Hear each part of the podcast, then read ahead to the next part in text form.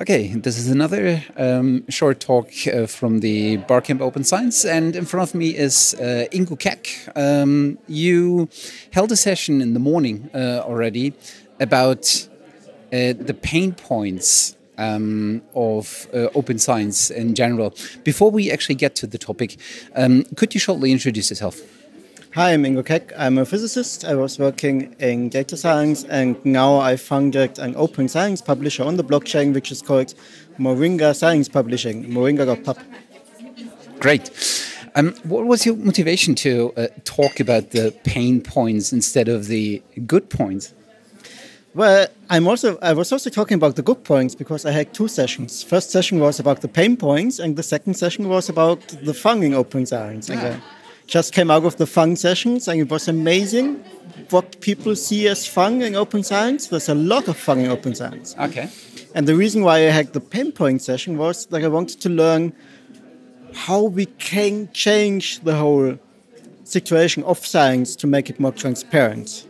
Because I found out that lots of people actually want to be more open, more transparent, and they're kind of stopped by stuff. And I wanted to find out what's, what are these pain points where are the points where people feel the pain.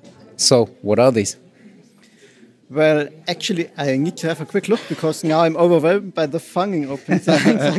I, I, mean, you, you, already mentioned in the morning that the session itself was kind of going into a different direction than you actually expected, right? Yeah. So my idea was actually getting to the pain points from researcher perspective but what turned out is that I had people from administration in the room, from libraries, researchers, publishers, so I got the pain points from everyone and was much better than the thing I had in mind. Are they kind of similar or matching, or do they actually have all of uh, these individual groups have their own pain points?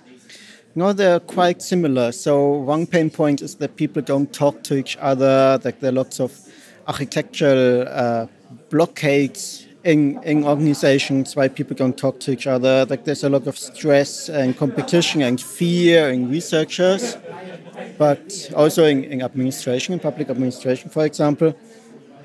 What else? Pain point that researchers see themselves being in a research bubble, so they don't have contact to the outside world, for example, and that people are not aware that open science is an effort, they don't see a strategy, that's going to help open science. They're missing transparency when they're doing science. They're actually blocked from being transparent. Yeah, there are more or less the pain points, and we found out that the reasons behind these pain points are not that many. It's missing of funding and uh, a lack of awareness of what's going on, and uh, the high level of competition we now have in, in science, and that leads to fear and that they're missing strategy. Okay, so let's look at the at the good uh, at the good issues then. Um, what are actually the the what is the fun aspect? Oh, we found lots of fun aspects. So, one aspect is, for example, the possibility to socialize with open science.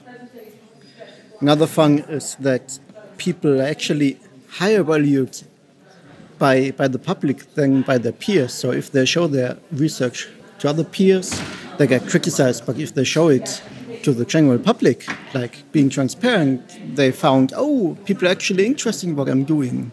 And that's always fun if someone, if you, if you feel valued, for example. So it's actually uh, some, some kind of reward that yes. they actually get already from from being more openly and doing open science practices, uh, even though it's not as widely common uh, as as the classical closed uh, processes.